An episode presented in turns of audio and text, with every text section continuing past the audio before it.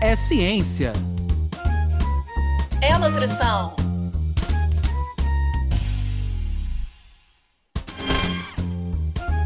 É nutrição É ciência. Ciência da nutrição. Sejam todos bem-vindos pela ciência. Sejam todos bem-vindos pela nutrição. Meu nome é Anderson Teodoro. E eu me chamo Luana Aquino. Está no ar mais um episódio do nosso podcast Ciência da Nutrição, que para você que nos acompanha já conhece muito bem os objetivos do nosso podcast, mas que você que está chegando agora, o nosso podcast tem entre os principais objetivos trazer informações novas, atualizadas sobre diferentes temas da área da ciência e também da área da nutrição. E mais do que isso, o que a gente quer com essas novas informações? A gente espera que essas informações possam mudar e promover mudanças de hábitos na vida de vocês e que essas mudanças então impactem o dia a dia de todos vocês que vêm nos acompanhando. A gente queria muito agradecer a todos os ouvintes que têm nos seguido nas diferentes redes sociais e gostaríamos ainda de lembrar que devido à pandemia nós estamos gravando ainda à distância, então pedimos desculpa por qualquer ruído, mas a nossa equipe tem sempre se preocupado com uma qualidade muito boa de material que vai chegar para você que nos acompanha. Hoje é uma temática bastante interessante que a gente vai falar. A gente, ao longo desses meses, quem vem nos acompanhando do podcast Ciência e Nutrição, a gente tem focado muito na área da nutrição. E hoje a gente resolveu focar um pouquinho na área da ciência, né? E como é que acontece um pouco essa interrelação da nutrição e a ciência.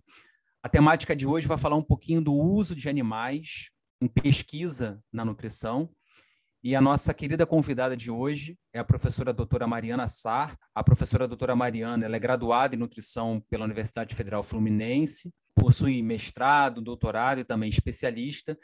É, mas a Mariana tem uma formação muito interessante que ela tem muito positiva na Harvard University. Atualmente ela é professora do Departamento de Nutrição e Dietética da Faculdade de Nutrição, coordenadora do Laboratório de Nutrição Experimental, onde ela trabalha justamente com com a pesquisa em animais e também do Laboratório de Interações Genéticas da Universidade Federal Fluminense.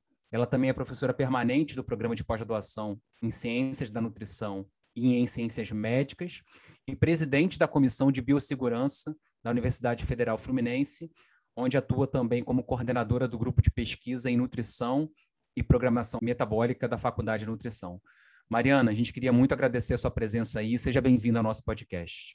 Gostaria de agradecer o convite, né, primeiramente ao Anderson e à Luana, né, por estar aqui hoje participando com vocês desse podcast, né, primeira vez que eu faço essa participação, mas dentro de uma temática que eu tenho um certo conforto, né, estou bem dentro da minha área de atuação, né, desde a minha época da graduação, iniciação científica, eu trabalho com animais, né, dentro dessa área de nutrição experimental, aliando a ciência, a nutrição e a experimentação animal.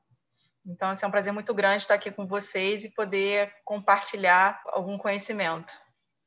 Mariana, a gente, no nosso início do podcast, desde lá dos nossos primeiros episódios, a gente sempre gosta de quebrar um pouquinho esse gelo com o nosso convidado e a gente gosta de conhecer um pouquinho a história do nosso convidado na área da ciência, da área da nutrição. Como é que você chega nessa área da ciência, como é que você chega na área da nutrição e mais do que isso, como é que você resolve trabalhar com animais na experimentação científica? É uma história um pouco curiosa, né? Então, assim, quando eu decidi fazer nutrição, alguns anos atrás, eu gostava muito da área culinária, né? E gostava também muito, não só da alimentação, mas também do cuidar, né? Com as pessoas, né? Pensava em consultório, hospital. E aí, quando eu entrei na faculdade, nos dois primeiros anos, eu fiquei muito em dúvida se era nutrição mesmo, eu queria medicina, e eu tive o prazer de cruzar uma porta de um laboratório que era hoje, que é o atual hoje laboratório de nutrição experimental. E ali eu tive a oportunidade de ter contato né, com os trabalhos envolvendo animais e alimentos. Na época a gente trabalhava com soja, a gente tinha início de soja transgênica no mercado, soja comercial, a diferença, né? A gente começou a testar isso no laboratório e eu comecei a participar dos primeiros congressos dentro da área. Fiquei encantada e falei, olha, eu gosto de pesquisa, né? Eu gosto de bancada e me descobri, né, dentro dessa área de experimentação. E passados uns anos, eu, eu me descobri também como professora, então eu gostava de dar aula, e eu fui seguindo a carreira, né, fazer toda a titulação visando um concurso público, né, para ser professora de uma universidade pública. E sempre andando dentro dessa área de experimentação animal, alimentos e assim, bem entrando mais a fundo na área de alimentos funcionais. E em 2016 eu passei num concurso, né, que foi na UF, e eu voltei para minha casa. Né? Então eu voltei para a universidade onde eu me formei, assumi desde 2019, eu sou coordenadora do laboratório de nutrição experimental, onde eu me descobri né, como pesquisadora, como professora. Né? Então, hoje eu coordeno um laboratório onde tudo começou. Então, hoje eu trabalho com ex-professores, que são os meus colegas. É, os técnicos do laboratório me viram como aluna de iniciação científica, né? e hoje eu estou como professora coordenando o espaço. E eu acho que é, a gente nunca tem certeza né, do que a gente quer e o caminho ele vai sendo traçado e quando a gente percebe a gente já está muito envolvido né e aí você descobre que realmente é aquilo e eu tive essa certeza quando eu fiz um concurso em 2016 que eu tinha que escrever um memorial descritivo na época e eu nunca entendia por que ser professora, por que a área de nutrição, né? E nesse memorial eu tive que resgatar realmente algumas memórias lá de trás e eu descobri que a minha principal brincadeira de criança, né, era brincar de escolinha. Então, eu tinha um quadro negro na casa de todas as, todas as pessoas da minha família e brincar de coisas de comidinha, né, panelinha, então aquelas coisas bem de menina. E aí eu descobri que eram as duas brincadeiras favoritas, né? Isso já vinha comigo desde pequena. E hoje, assim, realmente eu sou uma professora que eu adoro a sala de aula, tanto graduação como pós-graduação, e também eu trabalho de bancada, né? Então, ou seja, eu trabalho com animais experimentação há mais de 20 anos, e a gente, ao longo do tempo, a gente vai passando né, por todas essas mudanças, não só de legislação, entendendo como o animal ele pode trazer respostas que a gente pode utilizar algum desses achados e implementar na saúde humana, saúde, bem-estar e várias outras situações. Muito bom conhecer mais da tua trajetória, Mariana. E eu queria justamente pegar esse teu último gancho de fala, né? Porque o nosso podcast, como, enfim, a gente vem conversando com os nossos ouvintes, né? A gente faz essa articulação da ciência, da universidade, com quem está lá na ponta, né? Amigos, familiares, sociedade, né? E, enfim, a gente percebe que na última década essa área né, de pesquisas é, em animais e nutrição e pesquisas em animais em geral vem se desenvolvendo bem de 10 anos para cá, né? isso é fato. Lá atrás, antes disso, tinha ali os ativistas né? É, que levantavam algumas bandeiras, né? É, mas por vezes eu vejo uma evolução a ponto de algumas pessoas confundirem um pouco. Por exemplo, ah, eu vou adquirir tal produto ou tal, tal prática que não foi testada em animais. Mas por vezes né, é, não existem opções. Né? Então eu queria muito que você falasse para quem está em casa é, por que utilizar animais nas pesquisas em nutrição? Qual a vantagem disso? Por que disso? Né? Como que isso se dá no geral? É, acho que gente, antes da gente chegar nesse ponto, né, entendendo como que a pesquisa em animais ele interfere né, na vida hoje, no cotidiano do ser humano como um todo, não só nas escolhas de produtos ou relacionados a itens de alimentação, mas entender que a ciência ela começou né, com testes em humanos, né? Lá atrás, nos primórdios, aí no início, né, a gente tinha aí é, vários ensaios experimentais acontecendo com, com humanos, né, com ex-presidiários, escravos, etc. E ao longo da história da, da, evolução da ciência, você começou a ter outros meios de você chegar àquelas respostas sem utilizar o ser humano por questões éticas. Então, assim, desde lá do início começou a se discutir, né? Isso já tem mais de 100 anos essa, essa discussão. E hoje a gente tem hoje a ética, né, permeando esse meio para você estar tá utilizando animal de uma forma com muita parcimônia, digamos assim. A gente não pode simplesmente, ah, eu quero fazer isso e simplesmente ir lá e fazer. Existe todo um processo burocrático envolvido, né, é, com relação a questões éticas e autorizações, etc para a gente estar tá utilizando aquele animal para ter alguma resposta. Né? Então, isso é uma coisa importante. E hoje, né, o animal ele, ele produz resultados de uma forma com que humanos muitas vezes a gente não poderia estar fazendo. Então, seja, você tem um alimento novo, um aditivo novo ou uma fruta nova, ela pode ser, por exemplo, dependendo da quantidade, ela ser tóxica ao consumo humano, ela pode causar alguma doença ou levar algum tipo de problema de saúde. E no animal eu consigo testar e não expor o ser humano àquele determinada condição. Por exemplo, eu trabalho dentro da área de programação metabólica, ou seja, durante períodos críticos da vida, eu ofereço um determinado alimento se eu não conheço o efeito dele, eu não posso pegar uma mulher grávida, eu não posso pegar uma criança numa determinada faixa etária, né, e você oferecer aquele alimento se eu não sei o que vai acontecer. Então, o animal ele entra como uma grande estratégia para a gente responder essas perguntas, trazendo segurança para o consumo humano. Né? Então, seja não só a segurança, a toxicidade, e também aliado a isso, olhar os benefícios. Né? Quantas coisas nós temos, principalmente o país Brasil, quantidade de frutas exóticas, componentes vegetais que hoje ainda não estão descritos na literatura, mas que podem trazer grandes benefícios de saúde e controle de doenças e prevenção que a gente ainda não conhece, né? E a forma da gente testar isso, muitas vezes o animal ele vai ser a nossa grande estratégia de ação. Muito interessante, Mariana, você trazer essas aplicações e a utilização desses animais, os objetivos e quais são os principais caminhos que a gente escolhe o uso dos animais. Queria então agora ouvir um pouquinho é, da Camila, o que, que ela está achando do programa e o que, que ela traz de dica hoje para os nossos ouvintes com relação à temática. Olá, Anderson, olá, Luana e olá, ouvintes do podcast Ciência da Nutrição. O uso de animais para pesquisas científicas é com certeza um dos temas mais polêmicos quando se trata de ciência. E para quem não conhece a metodologia científica, fica difícil compreender a necessidade de testar as coisas nos animais antes de testarmos em humanos. Por isso, deixo como dica o vídeo. Precisamos mesmo usar animais em pesquisa? Que vamos deixar disponível no nosso site para você, ouvinte, entender um pouco mais sobre a temática. Então, para conferir, basta acessar www.cienciadanutrição.com.br, tudo junto e sem acento, e assim você confere dicas desse episódio e de episódios anteriores. Não deixe de conferir. Obrigado, Camila. Mariana, eu queria entrar agora um pouco na parte prática. Talvez quem esteja nos acompanhando em casa não tenha, talvez, a, a magnitude do processo que é trabalhar com animal. É, então, eu queria que você destrinchasse um pouquinho, até para quem nos acompanha em casa, imagina que hoje essa pessoa ela resolve ser um pesquisador, resolve trabalhar com animal, é, obviamente que ela vai procurar alguns pesquisadores, eu queria quer conhecer um pouco mais isso.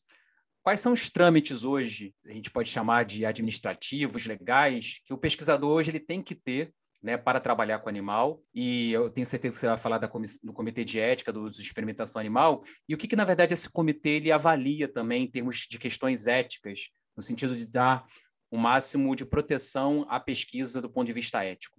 Bom, então antes a gente começar a falar realmente da logística, né, do pensar na ponta dentro de um laboratório como é que isso acontece. A gente tem órgãos é, reguladores e fiscalizadores, né? A gente tem um órgão federal que é o Conceia, né? Então esse Conceia é uma comissão formada não só de pesquisadores, mas de sociedade civil também, né, que vão fazer toda a regulamentação de todos os trabalhos de pesquisa que envolvem animais. Então, assim, não necessariamente o animal que eu trabalho, por exemplo, eu trabalho com ratos Wisha, que é o branquinho, né? Mas desde peixe, todas as possíveis cobaias que a gente pode estar utilizando em experimentação. E aí, dentro de cada universidade, você vai ter o CEUA, que é o Comitê de Ética de Uso Animal. Então, cada instituição, seja ela privada ou federal, né, você vai ter essa comissão montada, onde ela vai avaliar todos os projetos que são realizados dentro daquela universidade. E vai avaliar de acordo com toda a legislação e toda, todo o regramento. Então, a gente tem vários princípios éticos que devem ser respeitados, não só para manusear o animal, mas também em relação ao pesquisador que está atuando diretamente com aquele animal para garantir a saúde e bem-estar do animal. Então, tem regramentos com relação ao ambiente que ele é condicionado, é, a água que é ofertada, o tipo de ração que é ofertado, qual o tipo de cuidado. Né? Então, seja, cada cobaia tem as suas particularidades para ter um desenvolvimento saudável, onde você pode utilizar ele naquela sua pesquisa. E outra coisa, né, pensando na prática dentro de um laboratório, por exemplo, eu quero ser pesquisador, né, eu quero trabalhar com animal, o que, que eu preciso fazer? Eu tenho que ter um projeto de pesquisa, né, nesse projeto de pesquisa eu tenho que ter todo o trâmite, introdução, objetivo, tem que ter um objetivo muito claro. Eu tenho que desenvolver toda essa metodologia, e nessa metodologia eu tenho que dizer lá expressamente, claramente, dizendo que eu quero trabalhar com animal qual é o tipo de animal, qual é a espécie, o número de animais, qual é o gênero, qual é a idade, ou seja, tudo isso tem que ser muito bem detalhado. E isso tem que estar de acordo com toda essa metodologia a ser aplicada. E aí, esse projeto ele é submetido a essa comissão local, né, que é composta por professores, médicos veterinários, ou seja, tem toda uma, uma comissão montada e ele vai dizer se ele aprova ou não. Uma vez que esse projeto foi aprovado, né, dentro de todo o rigor e toda a tramitação, você vai estar apto a solicitar um animal. Você pode comprar esse animal né, em biotérios centrais que são comercializados, ou dependendo da instituição, você vai ter um biotério central que ele vai fornecer isso ao pesquisador, mas de acordo com aquele protocolo de ética que foi aprovado. Então, você tem um número cadastrado e esse, esse protocolo ele é cadastrado também na plataforma federal. E, obviamente, periodicamente você pode sofrer algum tipo de fiscalização, você tem acompanhamento de um médico veterinário, se você está cumprindo tudo, que não só o que está dentro do seu protocolo, mas se você está cumprindo todos os princípios éticos, se aqueles alunos que estão manipulando os animais, né, esses alunos eles têm treinamento para fazer aquele tipo de atividade, ou seja, tudo isso é muito bem monitorado. Né? Se a gente pensar 20 anos atrás, eu posso falar pela UF, a gente trabalhava com animal, mas a gente ainda não tinha um comitê de ética, por exemplo, tão bem estabelecido, né? Isso é uma coisa muito recente, né? Até a própria legislação ela veio se aprimorando, inclusive até a Lei Aroca, que foi de 2008, né? então ela estabeleceu vários critérios que devem ser seguidos, tanto que hoje, por exemplo, você tem alguns produtos que são desenvolvidos que assim, ah, ele usa o animal para testar, ele não usa. Isso é principalmente os cosméticos que a gente tem hoje aí, muitas pessoas estão deixando de consumir um determinado produto porque não é testado em animal assim, se for uma empresa séria, né, com projetos cadastrados dentro das plataformas federais, eu garanto que isso está sendo é, respeitando o bem-estar animal e todas as condições de teste, né, e tudo que pode ser feito, realizado ali. Né? Então, acho que assim, a gente tem que também entender quando a gente fala ah, é testado animal, o que, que significa isso? Né? O que está por trás? Isso foi aprovado? Tem comissão? Então, ou seja, hoje as universidades elas estão muito bem organizadas, né? A gente tem fiscalização, a gente tem pessoas que são suspensas quando cometem algum erro né, em termos de, de, experimentação. E eu acho que é, a gente está ainda engatilhando, né? engatinhando. Eu acho que a gente tem muita coisa ainda para melhorar dentro dos biotérios, né? dentro dessa experimentação animal, mas hoje, em algumas universidades, ele é um carro-chefe, principalmente para quem trabalha com alimento, componente bioativo, ou seja, tudo de novo que vem aparecendo no mercado, né, e descoberto, que de certo modo a gente precisa de alguma resposta para trazer isso para a população de uma forma mais segura. Perfeito, Mariana. Olha, foi fantástico escutar você falando dessa prática, e agora eu vou fazer uma provocação do bem aqui, bem humorada com a minha dupla de podcast, com o Anderson, né? E Mariana também sabe disso. É uma realidade entre nós, professores, pesquisadores, aquela rixa do bem, né, da pesquisa experimental versus pesquisa em seres humanos. Então, vocês percebam, ouvintes, como é que o professor Anderson Teodoro L já faz, né? Mariana dá essa resposta brilhante a respeito de toda a complexidade e desafios né, das pesquisas experimentais experimentais, mas fora essa brincadeira, sem dúvida, pesquisas com animais, com seres humanos, são fundamentais e se complementam. Né? E aí, Mariana, eu queria muito que você falasse um pouco de presente e futuro né, em relação a isso. Né? Presente, né, é, o que, que ainda se tem de desafios, né? vocês vêm conversando aí, né, a gente está trocando essa ideia e vocês estão mostrando que se consolidou e tiveram avanços, principalmente éticos, nos últimos anos, né? mas o que, que ainda se tem de desafios né? e principalmente métodos alternativos alternativos, enfim, né? questões de futuro que você acha promissoras nessas áreas de pesquisa com animais em nutrição. Bom, eu acho assim, na minha opinião, a gente ainda tem muito para crescer, né? Eu acho que falta investimento para a gente garantir espaços de mais qualidade, porque eu acho que a gente tem tecnologia para isso, é para garantir é, padrão internacional. Então, a gente tem hoje algumas universidades do país que trabalhe com experimentação animal com padrão internacional, né, de cuidado e todos os tipos de controle. Então, acho que se a gente tivesse mais investimento hoje na área, a gente teria, digamos assim, uma, uma maior gama de publicação, ou seja, a gente estaria muito mais na ponta hoje, né, em termos de avanço tecnológico, tá? É, mas eu acho que também existe um movimento muito importante, né, atrelado a essa questão da legislação, né, que a gente chama dos três R's, né, e um desses R's aí é o replace, né, então que você vai começar a ter outras estratégias, né, para usar o menor número de animal possível, né, para você obter aquela resposta, aquele resultado. Então isso hoje é muito utilizado pelos pesquisadores, né? então, seja, às vezes, ah, eu quero fazer um experimento, mas aí você começa a ver por quê. A gente já domina muito mais a tecnologia de análise estatística, modelos matemáticos, e a gente sabe que hoje também a cultura celular, estudos in vitro, digamos assim, né, de modo geral, elas têm, ele tem um braço muito importante hoje atrelado, né, sabendo que, assim, por mais que você tenha uma célula, né, de uma forma isolada, trazer um resultado, né, ela também se torna muito promissora quando a gente também pensa no animal que você já tem um funcionamento global daquela, daquela condição que você está avaliando. Então, acho que assim, futuro, eu acho que nos próximos 30 anos a gente já não vai ter mais experimentação animal. Eu acho que a gente vai começar aí a olhar mais para modelo matemático, né? outras formas in vitro, in vitro da gente estar tá analisando e chegando a respostas. Mas eu acho que isso vai ser aos poucos, né? não vai ser uma coisa de repente que a gente vai ficar sem a experimentação animal, porque eu acho que a gente ainda tem muita coisa ainda para ser melhorada, né, investida e para o futuro eu acho que ele vai ser ainda, ele ainda é muito promissor, principalmente na área de da nutrição. Né? Eu acho que a nutrição, por exemplo, dependendo da, da cobaia do, do animal que você usa para estudo, ele é muito semelhante, né? Anatomia, fisiologia, bioquímica, o metabolismo, ele é muito parecido com o ser humano, tem as vias metabólicas, os receptores, então você tem muita coisa aí pensando até na parte de interação gênica aí para frente que o modelo animal ele ainda traz muita resposta. Mariana, a gente sempre pede que o nosso convidado, a nossa convidada no podcast, traga uma imagem que represente um pouquinho o seu trabalho, represente um pouquinho a era da nutrição. A gente queria que você descrevesse um pouquinho, quem depois quiser acompanhar essa imagem vai poder acompanhar no nosso site www.ciencianutrição.com.br. A gente queria que você descrevesse um pouquinho qual foi a imagem que você escolheu e por que da escolha dessa imagem.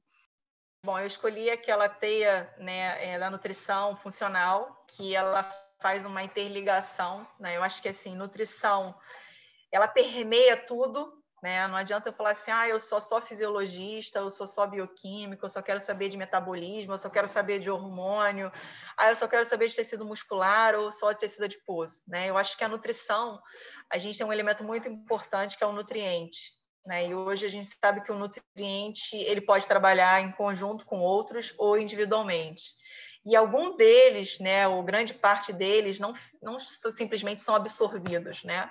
Muitos têm acesso ao núcleo celular e participam de processos de transcrição.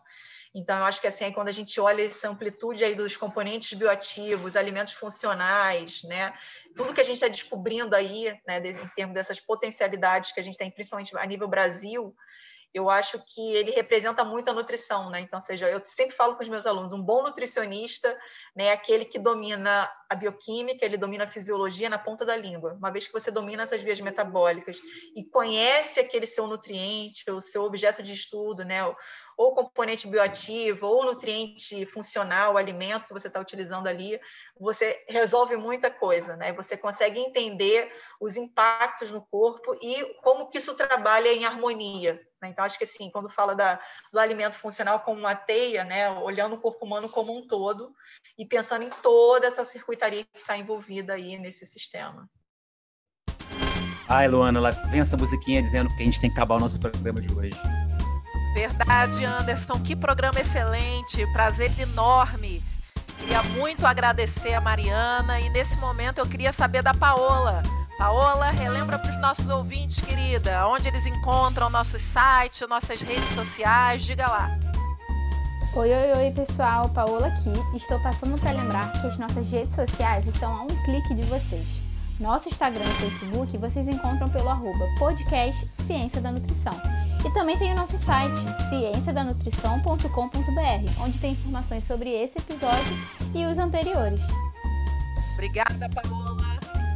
Mariana, querida, mais uma vez obrigada por ter, enfim, participado do podcast com tanta apropriação nessa temática, com tanta visão, né? Enfim, é de fato, para mim foi muito engrandecedor e eu tenho certeza que para os nossos ouvintes também. Agora eu gostaria de chamar para duas considerações finais. Bom, eu queria agradecer essa oportunidade, né, Luana e Anderson, pelo convite. É um prazer muito grande a gente sair um pouco da bancada, né, de dentro de um laboratório, né, quem está trabalhando ali de perto com pesquisa, e poder falar com o público, né, para de modo geral com a sociedade e entender o que, que a gente faz dentro de um laboratório, né? Como é que a gente entende e fala que ah, a soja é boa para isso, a linhaça é boa para aquilo, né? Ou quando a gente tem algum suplemento nutricional aparecendo na prateleira de um mercado ou de alguma farmácia, você entender que aquilo por trás daquilo ali existe muito estudo, existe muita pesquisa, existe muita dedicação, né, não só de professores, mas de todos os alunos que permeiam esse espaço, né, desde alunos de pós-graduação, graduação e também todos os, os técnicos que estão ali envolvidos também, envolvidos que nos ajudam, né, a tocar a ciência, né? Então assim, onde há, onde sempre houver uma pergunta, vai ter alguém ali por trás tentando responder e correndo contra o tempo para chegar à resposta. Obrigado, Mariana. A gente queria muito agradecer a sua participação. Queria hoje também agradecer muito a Luana, toda a equipe que é, contribuiu para executar mais esse podcast. E agradecer a você de casa, ou que está no carro, que está acompanhando a gente de qualquer local aí. Continue nos ouvindo nas diferentes mídias sociais, continue divulgando o nosso trabalho. Hoje a Mariana, durante o programa, tocou num, num princípio que da experimentação animal, que são os três R's, né? Que, traduzindo um pouco do inglês para o português, né, isso, isso significam a substituição, a redução e o refinamento. São três palavras que a gente usa muito na experimentação animal. E a gente queria, então, acrescentar mais um R aqui nesse nosso podcast, que é o R do respeito. É com esse respeito que a gente faz o nosso podcast e é com esse respeito que a ciência da nutrição, seja qual modelo que a gente está utilizando, ela procura ex executar suas práticas científicas.